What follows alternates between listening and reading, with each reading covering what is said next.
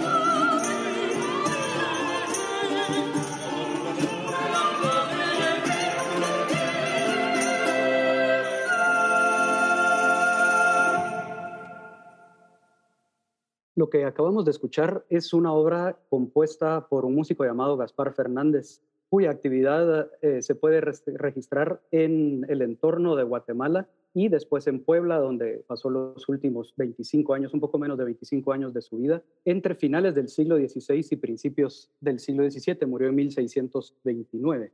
Esta obra que acabamos de escuchar es una ensaladilla para Navidad escrita para la Catedral de Puebla, eh, donde fue maestro de capilla Gaspar Fernández a partir de 1606, sobre un texto de José de Valdivielso.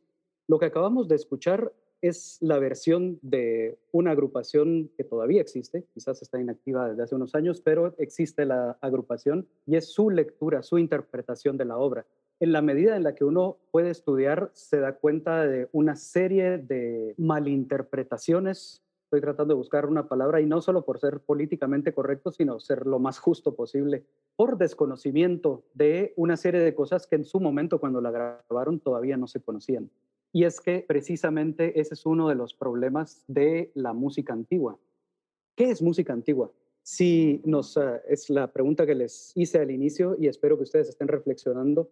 Eh, es muy probable que hayan respuestas diversas. Les cuento la anécdota con mi agrupación. En alguna vez en un concierto se acercó una persona y a decirnos, ay, qué bueno, que a mí siempre me ha encantado la música antigua, a ver si alguna vez hacen algo de mocedades. Bueno, para efectos prácticos es igual como que si nos pidieran que hiciéramos algo de Elvis Presley o, o de Errol Garner, no sé. Y no deja de tener razón, porque eso también es música antigua. Hay quien podría definirla que es la música de Bach para atrás, por decirles algo, eh, etcétera. Hay una serie de ideas respecto a la música antigua, pero el problema con la música, y eso lo menciona un musicólogo norteamericano llamado Leo Treidler, es que cualquier música, si no está sonando en el momento, cualquier música de la que podamos hablar y decir algo, a excepción de que sea algo, eh, una fantasía o una proyección hacia el futuro, siempre va a ser música que ya pasó. La música existe sostenida en el tiempo, es algo inmaterial, intangible y solo existe en el momento en el que suena. Entonces, cualquier música que ya sonó, como lo que acabamos de escuchar, no sé si de repente alguien se integró en estos pocos minutos, un par de minutos que llevo después de escuchar lo que escuchamos, para esa persona esa música dejó de existir ya, no se enteró nunca de su existencia, ni la puede identificar ni repetir y esto mismo nos pasa con cualquier expresión musical. Tenemos ahora grabaciones, yo les puse una grabación, pero eso refleja un montón de condiciones específicas del momento en el que se grabó, de las limitaciones y las posibilidades que ofrece el soporte para registrarla y congelar algo que en realidad es fluido y que depende del tiempo. Entonces, ¿a qué le estoy llamando yo música antigua? Básicamente es a cualquier música cuya tradición interpretativa ya se extinguió y por consiguiente no tenemos una idea exactamente cómo pudo sonar cuando se generó o en cualquiera de sus interpretaciones. A diferencia de otras cosas cuya tradición sigue viva, que aunque no lo estemos escuchando, si vemos un bosquejo, nos podemos hacer una idea reconstruyendo precisamente con la construcción mental que ya tenemos de ella, porque o, ha sido parte de nuestra tradición o hemos tenido acceso a ella. Pero entonces, a la hora de estudiar música antigua, por ejemplo, eh, la música que se conserva en esta sala de música del Archivo Histórico Arquidiocesano de Guatemala, nos enfrentamos a un montón de problemas, porque esa música ya se extinguió su tradición interpretativa y muchas veces nos podemos hacer una idea semejante, pero les decía, para hacernos una idea de cómo sonó esta música escrita entre los siglos XVI y XVIII, y bueno, ya estoy diciendo escrita, que eso implica una cantidad de cosas más, necesitamos acercarnos a diversas fuentes para entender su naturaleza y tratar de imaginar y reconstruir una posible sonoridad y para eso ya sé, aunque no va a ser el tema de esta charla, pero una de las primeras y la más obvia es el documento con notación musical. De todos modos, hay muchos tipos de documentos con notación musical. Vamos a ver en la segunda parte de esta charla algunos ejemplos de los originales que están aquí en el archivo. Algo que quiero señalar desde ahora y para ustedes que son estudiosos de la música y quieren formarse como investigadores o quizás ya lo, ya lo son, cuestionense todo pongan en duda cualquier dato, cualquier información, cualquier evidencia, cualquier aseveración, incluso su propia explicación de las cosas, pónganla en duda, porque muchas veces desde una perspectiva distinta se ven distintos aspectos. Quizás estamos viendo algo incompleto o incluso equivocado por el punto de vista desde que estemos viendo. Siempre hay que tener conciencia del sitio donde nos estamos poniendo para ver nuestro objeto o sujetos de estudio. Les voy a presentar algunas de las distintas fuentes y a la vez ir eh, comentando algunos sesgos que pueden tener dentro de muchísimos más que hay que ir tomando en cuenta. En este ejemplo puse una obra de Hernando Franco, músico que estuvo activo en muchísimos sitios. Se puede documentar su actividad en Segovia, en Lisboa, en Santo Domingo, en Santiago de Cuba, en Guatemala, en distintas ciudades cercanas al entorno de la ciudad de Guatemala también, y posteriormente en la Ciudad de México, que es donde murió y donde se conserva el libro que fue escrito en 1615 años después de la muerte del compositor, pero recoge básicamente obras suyas. Hay de repente alguna cosa de Guerrero, algunas cosas anónimas que automáticamente uno podría pensar que son de Franco, pero no necesariamente. Pero lo que quería mostrar es que esta notación musical tiene algunos elementos que son ajenos o distintos a la notación que utilizamos actualmente. En este caso es muy obvio, pero hay muchísimos otros casos donde parece ser la notación que conocemos y podemos correr el enorme riesgo y error de leerlo según los criterios de la notación moderna. Resulta que los signos han ido cambiando de significado. Ahora hay una naturaleza semiótica de la notación musical donde algo como, por ejemplo, no sé si ven mi cursor, pero estoy aquí rodeando un signo que está al inicio, inmediatamente después de la clave. Es una clave de do en segunda. Luego viene un signo que se parece muchísimo a un signo que todavía se utiliza en la notación musical moderna pero no significa lo mismo. Puede funcionar y hay muchas cosas que tienen en común, pero no significa lo mismo y es y si no reconocemos esa diferencia, de verdad que podemos cometernos errores enormes. Por otro lado, y eso también lo vamos a ver con, ya con los ejemplos más adelante, la mayor parte de las fuentes que se conservan, al menos en Hispanoamérica, bueno, también en Brasil, por ejemplo, en Iberoamérica podríamos generalizar, es que esas fuentes tienen una función práctica y circunstancial. Es decir, nos están reflejando más que el pensamiento del compositor, que también es muy discutible de qué manera uno puede llegar a reconocer las intenciones del compositor. Pero eh, en estos casos en particular, las fuentes lo que nos están mostrando es la manera en la que se interpretó o estuvo la intención de interpretarse en un momento específico. Entonces hay un montón de adecuaciones circunstanciales donde eso hace como, no sé si quitarle autoridad al peso del compositor, porque en realidad... Eh, hay una especie de exaltación del compositor, eh, según la musicología muy, muy tradicional decimonónica centroeuropea, eh, donde se exaltan a las grandes figuras, Bach, Brahms, Beethoven, etc. Eh, dense cuenta que casi todos en el entorno centroeuropeo. Pero bueno, a lo que voy es que estas fuentes más bien reflejan precisamente cómo el intérprete es parte del proceso creativo y entonces interviene, e incluso el copista. Entonces hay una serie de modificaciones que puede sufrir una obra, el texto de una obra musical, porque no es la música. Ya vimos que la música se sostiene en el tiempo, solo en el momento en el que está sonando existe. pero un texto musical eh, escrito nos puede evidenciar modificación, sustitución, adición o supresión de voces, todo esto que ya lo, lo pueden leer ustedes ahí para que se los repito. Quizás solo les muestro rápido un par de ejemplos. Esto está aquí, igual podríamos ver el original, pero como hay tanto que ver, es una lamentación de un compositor llamado Fray Felipe de la Madre de Dios, portugués que se movió entre Lisboa y Sevilla, la mayor parte del tiempo estuvo activo en Sevilla, de quien se conserva la mayor parte de su música aquí en el archivo donde está la música de la Catedral de Guatemala. Es una lamentación sola, tres voces, pero por fortuna tenemos algunas anotaciones, si pueden ver ustedes aquí arriba, dice, en G del clave de Tomás sale la voz y se templa por B negro, tercera mayor, para Nicolás Obispo y la tocó Ambrosio y Tomás en clave. Esto nos está dando una información respecto al transporte de la obra para adecuarla a las necesidades de un intérprete específico. En este caso se llamaba Ambrosio, curiosamente lo dice, la tocó, pero Ambrosio es el cantor, Ambrosio Navarro. Además, dando una serie de indicaciones que son imposibles de afinar según los temperamentos en uso de la época. La única manera de explicar es que el clave de Tomás estaba afinado de una manera distinta lo habitual y que por consiguiente pudo bajar esta obra a una altura que por lo demás en cualquier otro instrumento de la época hubiera sido imposible tocar. Entonces, esa es una adecuación circunstancial. Aquí abajo también hay otra indicación maravillosa y además eh, dentro del manuscrito hay un esquema de cuál es la digitación alternativa para sacar ese tono en otra ocasión. Esto se hizo en 1739, pero también en 1743 donde dice, el primer punto del tiple sale en G de la flauta que tengo en el cajón de la iglesia, algo blando. Esto es para que lo cante, ahí decía Severino y lo tacharon este año de 1743. De nuevo, con una diferencia de apenas eh, menos de una década, vemos dos afinaciones distintas para una misma obra. Entonces, tomar eh, de una manera absoluta lo que dice la notación puede ser riesgoso. Por otro lado, esto es de otra obra de Polaina, de José Polaina, que se conserva aquí también, donde dice, para 62, queriendo Dios, y después, anotó, se cantó la mitad del estribillo nomás y quedan las coplas para otro año.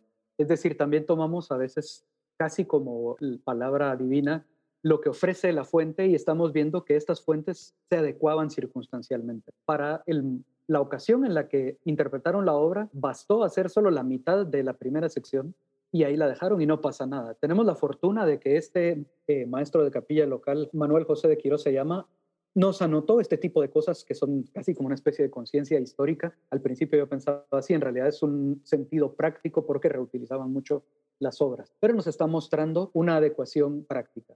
O, por ejemplo, esto otro de una obra autógrafa de Fray Felipe de la Madre de Dios también, donde dice después de tambores la segunda vez. Por supuesto que no van vamos a encontrar nunca eh, contratación ni compra de instrumentos, pero vemos de repente cuando aparecen estas excepciones, claro, si lo, podría, viéramos desde la perspectiva del paradigma indiciario de la microhistoria, puede ser que estas cosas tan significativas no sean tan excepcionales, pero ese es otro tema. A lo que le estoy eh, tratando de hacer énfasis ahora es mostrar que las, la fuente con notación escrita puede tener una cantidad de condiciones que hagan eh, variar la interpretación que le podamos hacer de ella. Y eso es en función de nuestro propio conocimiento y cómo lo podamos contextualizar además.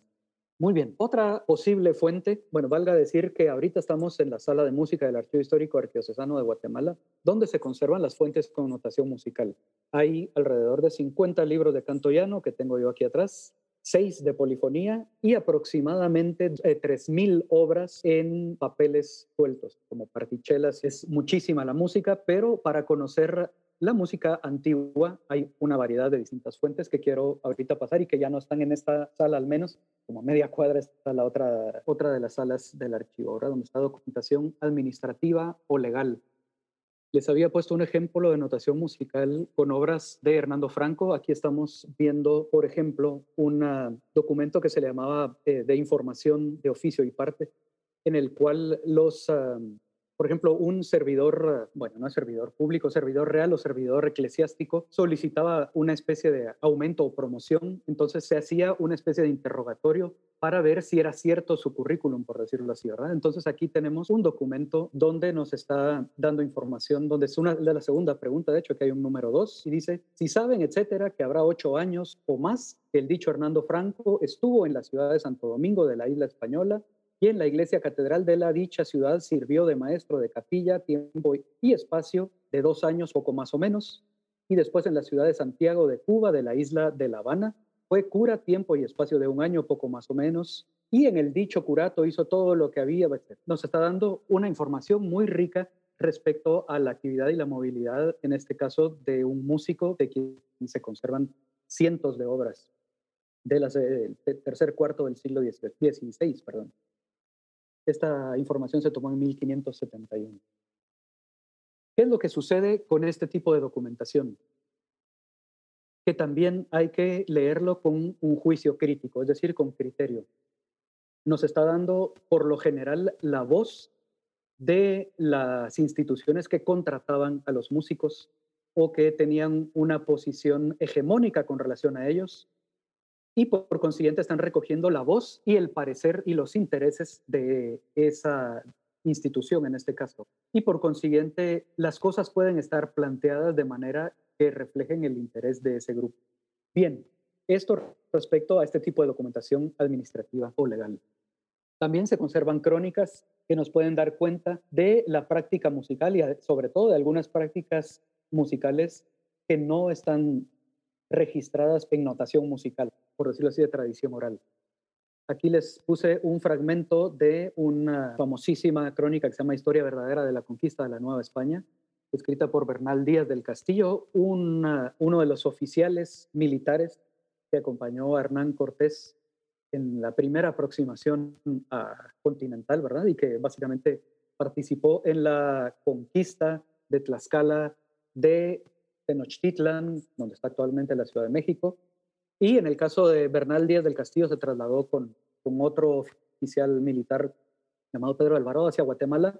Llegó a ser miembro del cabildo del ayuntamiento de la ciudad de Guatemala. Pues en su historia verdadera de la conquista de la Nueva España, Aquí extraje esto que dice, pues cantores de capilla de voces bien concertadas, así tenores como tiples y contraltos, no hay falta. Y en algunos pueblos hay órganos y en todos los más tienen flautas y chirimías y sacabuches y dulzainas. Pues trompetas altas y sordas no hay tantas en mi tierra, que es Castilla la Vieja, como hay en esta provincia de Guatemala. Y sigue. Bien, esto nos da un panorama interesante está hablando sobre los pueblos habitados por indígenas, donde menciona una cantidad de instrumentos que nos puede hacer una idea para reconstruir eh, la música. Hasta ahí todo bien. Sin embargo, si también vemos con eh, lectura crítica estos documentos, nos podemos dar cuenta que esto, voy a regresar, está sacado de un impreso, es el, durante mucho tiempo circuló precisamente la historia verdadera de la conquista de la Nueva España a partir de esta fuente impresa en México en 1632. Fue muchísimas décadas después, más de un siglo después, que se encontró una copia manuscrita con la historia verdadera de la conquista de la Nueva España de Bernal Díaz del Castillo, que había entregado a un impresor en, o sea, se envió a España para que se imprimiera, creo que en Sevilla, y claro, esto está actualmente en la Biblioteca Nacional de España. Y ahí no llegó a imprimirse, y fue sino varias décadas después que se retomó la edición de la historia verdadera de la Nueva España, que finalmente se imprimió en México en 1632. Pero lo que llama la atención es que esta versión manuscrita, que es la que envió Bernal Díaz del Castillo a España para, su impresión, tiene muchísimos menos capítulos de los que se publicaron en la versión impresa de 1632. Aquí estamos viendo la portada. Y si ponemos un poco en contexto, por aquí está el tema que les leí de respecto a las trompetas altas y sordas, etcétera. Es en un capítulo que no existe en el manuscrito, que posiblemente fue un añadido posterior, no sabemos si es Purio, es decir, no sabemos si fue Bernal Díaz del Castillo, pero en cualquier caso ya hay una especie de propaganda para legitimar la actividad misionera. Este capítulo se llama de cómo impusimos en muy buenas y santas doctrinas a los indios de la Nueva España y de su conversión y de cómo se bautizaron y volvieron a nuestra santa fe y les enseñamos oficios que se usan en Castilla y a tener y guardar justicia. Es decir, este discurso de alguna manera está apuntalando y haciendo ver lo bien hecho y valioso que fue el proceso de la conquista y cristianización de la población en el siglo XVI. Esto no está en el original. No sabemos si es Bernal Díaz del Castillo en algo que no llegó o que es un añadido precisamente para apuntalar, pero para hacer una comparación. Siempre me gusta a mí eh, voltear la vista y proyectar hacia el otro lado como un espejo. Estamos viendo hacia el pasado. Hagámonos ahorita la idea de ver hacia el futuro y supongamos que dentro de 300 años o 500 años alguien quiere estudiar las prácticas musicales de nuestra época y dentro de las pocas fuentes que le quedan están lo que protegió las instituciones de poder, por ejemplo, los gobiernos. Y entonces alguien lee un informe de gobierno de cualquiera de nuestros países. Bueno, estoy en Guatemala, ustedes están en Colombia, no sé si hay alguien de otro lado conectado. Y leen un informe de gobierno y con eso se hacen una idea de cómo era la, música en nuestro tiempo. Creo que ahí nos puede quedar un poco más claro eh, de cómo hay que saber matizar eso sigamos adelante porque hay muchísimas más fuentes y el tiempo va caminando. Tratados musicales, quizás ya no me voy a tener tanto en cada caso. Por ejemplo, este es un ejemplar conservado en la Biblioteca La Fragua de Puebla de un tratado musical muy importante llamado El porqué de la música de Andrés Lorente, que se publicó en Alcalá de Henares en 1672. Los tratados musicales nos refieren un montón de cosas que nos permiten conocer qué era lo aceptable qué era lo común en el estilo, cuando es un error y qué no, cómo se construían las cosas, etc. Sin embargo, también hay que tomar en cuenta que estas publicaciones estaban destinadas a un público específico.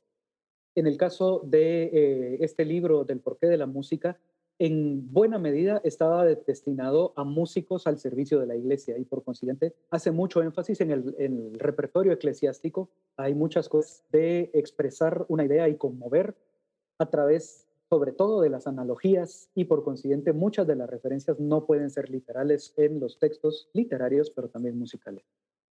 Casi, casi por último, antes de pasar a otra cosa y quizás uy, en los pocos minutos que nos quedan ver algunos ejemplos musicales de los que tenemos aquí en el archivo, que creo que es muy, muy importante y se suele desestimar son las tradiciones vivas. La cultura popular suele tener una vida muchísimo más larga que las culturas ah, un poco forzadas, artificiosas de creación culta, entre comillas. Tampoco es cierta esa idea de, la posición hegemónica de que la cultura popular es casi eterna e inamovible e inadaptable, pero sí ciertamente tiene un ciclo de vida muchísimo más largo y por consiguiente pueden haber prácticas que todavía estén vivas ahora y que tengan elementos que vengan de varios siglos atrás. Por supuesto está el problema enorme que también implica desde teorías y métodos específicos para poder deslindar qué viene de atrás y qué son influencias que se fueron añadiendo en el transcurso del tiempo. Tuve el privilegio excepcional de estar dentro de un oficio celebrado en la Catedral de Sevilla por los canónigos de la Catedral de Sevilla y bueno, bajo de agua traté de grabar un poquito y eso nos muestra una serie de prácticas que no necesariamente reflejan lo que se hacía en el siglo XVI, por ejemplo, pero sí algunas cosas como la fluidez en la alternancia de versos entre un coro y el otro, etc. Y quisiera darles, aquí estoy resumiendo los aspectos que vi hasta ahorita y me encantaría, lo vamos a dejar para más adelante, pero que piensen de una vez qué otras fuentes se les ocurre que pueden ser útiles para el estudio de la música antigua, entendida como la música de la cual ya se perdió su tradición interpretativa. Vayan pensándolo, por favor, y me lo dicen más adelante. En realidad, aquí de una vez puse dos más. Por ejemplo, la correspondencia.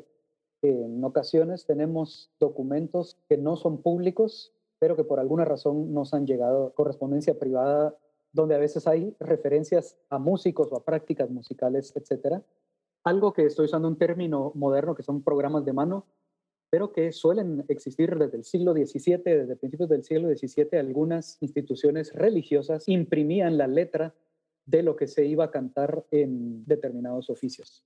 Entonces voy a poner aquí rápido, aquí les muestro, por ejemplo, una carta muy personal del maestro de capilla de la Catedral de Guatemala, Marcos de Quevedo y Navas, él firma de distinto ahí, después les cuento por qué invirtió sus apellidos en cierta época. Pero el asunto es que le está escribiendo al arpista de la catedral que se llama José Urbán, era un indígena virtuoso al parecer, donde le está eh, enviando unos villancicos. Seguramente este arpista lo suplió como maestro de capilla entonces describe qué villancicos se iban a hacer en tal ocasión, etcétera. Y curiosamente la carta está anotada en la parte trasera de uno de esos villancicos. Y este es un ejemplo de una obra impresa, como les decía, y vemos ahí, dice, villancicos que se cantaron en esta Santa Iglesia Metropolitana de México en la festividad del glorioso príncipe de los apóstoles, Señor San Pedro, este año de 1715, que dotó la devoción de, etcétera. Ya no sigo adelante. Escribiólos el licenciado don Lorenzo Antonio González de la Santa, etcétera, pero abajo hay compuestos en metro músico por el licenciado don Manuel de Sumaya, maestro de capilla de dicha Santa Iglesia. Lo que está de este otro lado es eh, la última hoja, aquí la, junté las dos imágenes que no van así, para mostrarles este último villancico que dice estribillo y empieza solfa de Pedro es el llanto, oiga el mundo si es así, pues saben unir los gorjeos de sus voces, lo duro de etc. Esto es un programa de mano que de todos modos nos podría servir para comparar. Vemos que aquí dice que tiene cierta cantidad de coplas y, oh sorpresa, resulta que por alguna razón que todavía no conocemos muy bien, esta fuente se conserva aquí en Guatemala. Esta obra de Manuel de Sumaya resulta que fue escrita específicamente como examen de oposición en el concurso para obtener el magisterio de capilla. Y les digo, por alguna razón que se desconoce, se conserva aquí en Guatemala el original manuscrito de Manuel de Sumaya que escribió en el momento de su examen de oposición. Ahorita no viene al caso hablar de muchas especificidades respecto a cómo era el proceso de, eh, un concurso al magisterio de capilla, concurso de oposición, y de una serie de recursos que tiene la letra y que tenía que reflejar la capacidad compositiva del autor. Pero bueno, baste mostrarles quizás la parte de alto.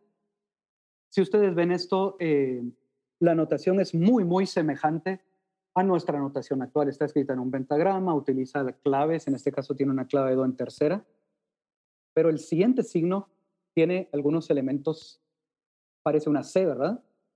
Una C que solemos usar nosotros. Incluso si estuviera solo esa C, sería un error considerarla que significa lo mismo del significado que tiene para nosotros ahora. Pero en este caso es una conjunción de signos que se le llama proporción menor, un tiempo imperfecto con proporción sesquialtera, ¿Qué implica y modifica la manera en la que se relacionan entre sí las figuras? Para nosotros ahora, una, por ejemplo, una redonda siempre va a tener dos blancas.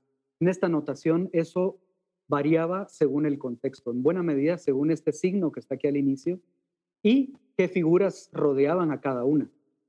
Entonces, eso tiene algunas implicaciones que podrían hacer cometer unos errores enormes al tratar de transcribir esto si no, conocemos la notación mensural blanca. Solfa de Pedro es el llanto de Manuel de Sumaya, original autógrafo del compositor, conservado en Guatemala, pero escrito en la Catedral de México en 1715. De hecho, aquí nos daba la fecha y ahorita me la voy a saltar. Déjenme decirles cómo estamos en el archivo de música, lo único que les puedo mostrar es fuentes con notación musical. La notación musical en buena medida refleja la naturaleza de su música tendemos a pensar que, por ejemplo, nuestra, nuestra notación moderna es una evolución, un desarrollo positivo a partir de algo que resulta arcaico. Y más bien lo que sucede es que esta notación recoge ciertas particularidades de la música que está notándose que ya no la tienen cierta otra música, ¿verdad? Entonces había que eh, darle más énfasis a otros recursos y entonces se modifica. Les voy a mostrar un libro, eh, ahorita quiero hacer solo el ejercicio de que vean ustedes los libros que tengo atrás. Quizás por la distancia no se pueden hacer una idea precisa de su tamaño, así que voy a acercarme a uno de ellos. Son libros bastante grandes y los de esta catedral no son de los más grandes que hay, pero son lo suficientemente grandes como para sorprenderse. También tiene una razón de ser y es que se ponían en un atril llamado fascistol, muy, muy grande, que además se rotaba, para que de él leyeran todos los ministros centrados, sentados en el coro de una iglesia. Ahorita no viene el caso, no nos va a dar tiempo de hablar qué es coro, pero quiero mostrarles uno de los libros de polifonía conservados acá. Por ejemplo, aquí tenemos una obra de Pedro Bermúdez, maestro de capilla de la Catedral de Guatemala entre 1601 y 1603. Este libro se copió en 1606. Es mano de Gaspar Fernández, el, compositor de la obra que les puse al inicio de esta charla. Él fue el copista de este libro que reúne principalmente eh, himnos de un oficio llamado Vísperas, de Francisco Guerrero y de Pedro Bermúdez. Este libro tiene una serie de particularidades maravillosas que em, nos hablan sobre las prácticas locales. Por ejemplo, los himnos de Guerrero son los himnos que compuso previo a una reforma importante llamada Concilio de Trento y del cual desapareció en el uso de todo el ámbito hispánico, pero en Guatemala se copiaron y los que no funcionaban para, según la reforma los compuso Pedro Bermúdez. Pero el asunto es que estaban adaptadas las melodías pretridentinas hispanas al texto reformado. Y eso nos presenta una serie de, dificultades. Muchas veces los ah, músicos toman de referencia un libro llamado Liber Usualis para ver el repertorio litúrgico. Y eso está reflejando una práctica de finales del siglo XIX que no corresponde en absoluto a algo como esto. Entonces también tenemos que estudiar el contexto y la historia de las instituciones que generaron las fuentes para entender su naturaleza. Les quiero mostrar otra, otro papel que excepcionalmente es autógrafo. Quizás ustedes no estén tan familiarizados con eh, la música antigua hispanoamericana, pero en este caso tenemos aquí un villancico autógrafo también de Tomás de Torrejón y Velasco, un músico que estuvo activo en la Catedral de Lima la mayor parte de su vida, desde 1676 hasta 1744. Él es el autor de la primera ópera hasta el momento conocida, escrita en Hispanoamérica, llamada La Púrpura de la Rosa de 1701. La mayor parte de, la poca música suya que se conserva es de lo más tardío y está conservada en Cusco o en actualmente en la Biblioteca Nacional de Bolivia, en Sucre. Sin embargo, los villancicos más antiguos, y nada, más, nada menos que 15, se conservan aquí en Guatemala y algunos de ellos autógrafos como este, llamado Es mi Rosa Bella para Santa Rosa de Lima. En 1679, apenas había pasado una década después de la beatificación de la santa cuando se compuso esto y menos de una década de la, de la canonización. Voy a mostrarles un detalle de esto que es la parte de uno de los tiples, está en clave de sol. Y, por ejemplo, para hablar un poco de las cosas de esta notación, esa clave de sol, si nosotros la leemos tal cual, estamos cometiendo un error, porque aquí implica que la obra había que descenderla a una cuarta justa. Es decir, ah, la teoría musical es distinta a pesar de que utiliza casi los mismos signos que conocemos ahora. Pero finalmente, y quiero que vean que hay unas anotaciones realizadas precisamente por Marcos de Quevedo, el que hizo la carta que les presenté en, otro documento, donde hay algunas adaptaciones de las líneas. Cambiaron la melodía que estaba en el original de Torrejón seguramente para adaptarla a las posibilidades de un intérprete local en el momento en el que se ejecutó aquí en Guatemala. Voy a, a mostrarles quizás tal vez solo un par de documentos más con distintos tipos de notaciones que tienen alguna particularidad. Por ejemplo, no sé si ustedes conocen la cifra para arpa y para órgano. Si no, pues ya la veremos ahora mismo. De las cosas también excepcionales conservadas acá. Un cuaderno, bueno, aquí ya lo tenemos para, por cuestiones de conservación extendido, con repertorio para arpa, nos dice claramente. He de decirles que la notación de arpa es exactamente la misma que se utiliza para órgano. Hay algunos tratados al respecto. Ahorita estoy pensando en el de Fernández Huete, que es repertorio para órgano y arpa. Pero en este caso estamos viendo una obra de un compositor local, posible, bueno, no es posible que sea de un compositor local llamado Diego de Floristán, solo nos dice Floristán aquí, pero hasta el momento no he conocido yo a ningún otro músico de apellido Floristán en el ámbito hispano con un tiento de octavo tono natural para arpa, a seis voces. Algunas de las sorpresas que nos puede dar esto, que alcanzan a leer en este documento, ahí estaba del maestro Lorente. Está aquí intabulado para arpa un Ave Maristela a cuatro voces, ese es un himno también. Nada menos que de Andrés Lorente les puse el ejemplo del porqué de la música como uno de los tratados, el de 1672. Pues en ese tratado viene algunos ejemplos y algunas composiciones del propio Andrés Lorente, entre ellas algunos Ave Maristela. Pues aquí tenemos una fuente manuscrita y con una intabulación a arpa de esas mismas obras que vienen en el tratado de 1672. Esta fuente es un poco más tardía, posiblemente de principios del siglo XVIII, pero está recogiendo repertorio antiguo, incluyendo obras, por ejemplo, de Cristóbal de Morales intabuladas para arpa. Cristóbal de Morales es un compositor que murió en 1553, para que se den una idea. La diversidad es inmensa. También aquí tenía más o menos listas unas ah, copias de, de una misma obra en distintas fuentes. De todos modos, quiero mostrarles también esto otro, que nos refleja en buena medida también la intensa comunicación cultural que había con todo el ámbito hispánico. En 1600, no recuerdo si fue 99, un músico, compositor y organista fundó una imprenta de música y además obtuvo el privilegio real para ser el único que pudiera imprimir música, llamado José de Torres. Y la imprenta funcionó mientras vivió hasta 1738, que falleció.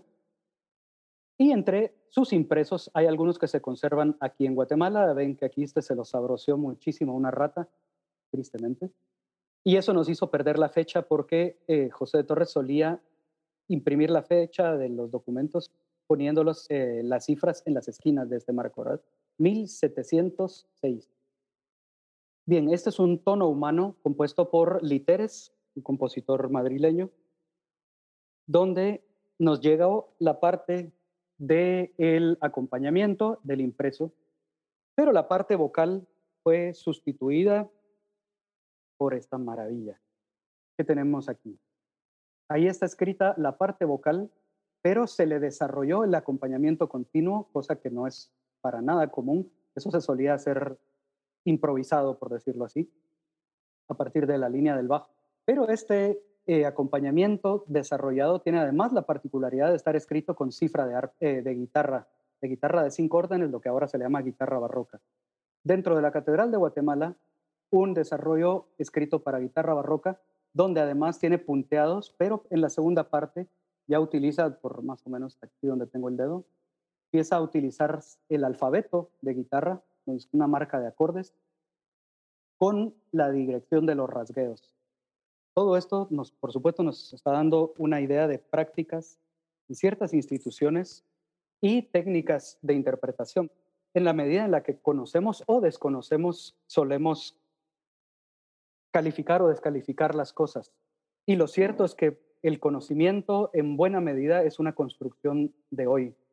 A partir de los pocos vestigios que nos van llegando, y entonces es, ah, me parece a mí muy, muy importante ponernos en el lugar que nos corresponde. Somos en buena medida unos ah, intérpretes a partir de casi nada. Imaginémonos, si ustedes sabrán, tal vez de niños les interesó la paleontología, como muchos niños, que el primer fósil que se descubrió de un dinosaurio era el de un iguanodonte. Y solo, claro, solo habían dos piezas, un cráneo y ah, otra estructura ósea más y con eso construyeron la idea de cómo era el animal que le pusieron iguanodonte y resulta que conforme se han encontrado otros vestigios de esa misma especie, resultó ser por completo distinta. se pensaba que era un animal cuadrúpedo y que tenía un cuerno en la cabeza y nada que ver ninguna de las dos cosas. Lo mismo nos pasa con la reconstrucción de música. Muchas veces lo que se em, aprueba e incluso descalifica es más en función de nuestros gustos personales, cosas que es válida. El problema es reconocer, o sea, no atribuir a ese gusto personal una carga de significado histórico, ¿verdad? Por mucho que conozcamos las fuentes, la mayor parte, ya lo, lo dijo Mahler, bueno, no sé si yo nunca lo leí en Mahler, pero todo el mundo cita a Mahler, cuando menciona la frase de que en la partitura está casi todo menos lo esencial. Justamente, mucho de lo esencial no lo tenemos y es producto de la imaginación y la creación de intérpretes, sean los copistas, los editores, los estudiosos o los músicos que ejecutan la obra, están aportando al proceso creativo y poniendo algo que no se puede documentar porque esta música ya no existe. Cada vez que la hacemos, se vuelve una música de hoy. Y les estaba diciendo, y con eso quizás ah, termino, también incluso podríamos escuchar alguna versión de audio de esa fuente que les iba a mencionar una composición de este portugués que les decía, Fray Felipe de la Madre de Dios, donde se ve que tuvo una popularidad muy grande y se conservan varias copias hechas en distintos momentos entre la segunda mitad del siglo XVII y la primera del XVIII, incluso mediados del XVIII. En este caso, esta obra es una copia de finales del siglo XVII, pero aquí nos anotaron catedral, el papel pertenece a la catedral, el grupo de papeles, y dice copiado para el año de 45, 1745 se volvió a hacer esta obra y se hizo una copia que por aquí se conserva. De nuevo, el tema de la notación. Nosotros podemos ver ahí un montón de blancas y redondas y podríamos sentir que fácilmente lo podemos transcribir porque son blancas y redondas. Y esto además nos puede dar una idea de que es una obra lenta, etcétera, según los códigos con los que entendemos ahora y resulta que nada de eso corresponde. Una redonda en este, en este contexto de esta obra puede durar escrita igual, igualita, o dos o tres blancas. Depende del contexto, la comprensión de la anotación. Hay algunas otras fuentes donde nos eh, mencionan, incluso hay, hay valoraciones, por ejemplo, de los intérpretes, donde dice lo cantó fulanito y menganito y lo hicieron mal. O como esta que les voy a mostrar ahora de esta misma obra, donde el maestro de capilla, que ya les he mencionado en varias ocasiones, llamado Marcos de Quevedo, anotó, lo canta Lucas con buena gracia, 1714. Es el mismo papel, pero del otro lado. Dice, lo canta Lucas Farfante Chapoya, tenor de importancia. Y está la rúbrica del compositor. Todo esto solo son indicios de prácticas donde tenemos que imaginarnos lo que no nos consta, pero en la medida en la que tengamos muchísima más información, puede ser más verídico, sin perder siempre de vista que a la hora de hacer una interpretación, incluso una edición actual, ahí está reflejando sobre todo el conocimiento o el desconocimiento o las actitudes del editor, del transcriptor. Básicamente, creo que no hay manera de, de ser auténtico a la hora de hacer música antigua sino en todo caso se puede ser verosímil, creíble, y de cualquier caso lo que necesitamos es hacerlo con mucha honestidad, reconocer hasta dónde llega nuestro conocimiento y dónde estamos haciendo nuestro propio aporte, que además es importante, necesario e indispensable. Pues muchas gracias.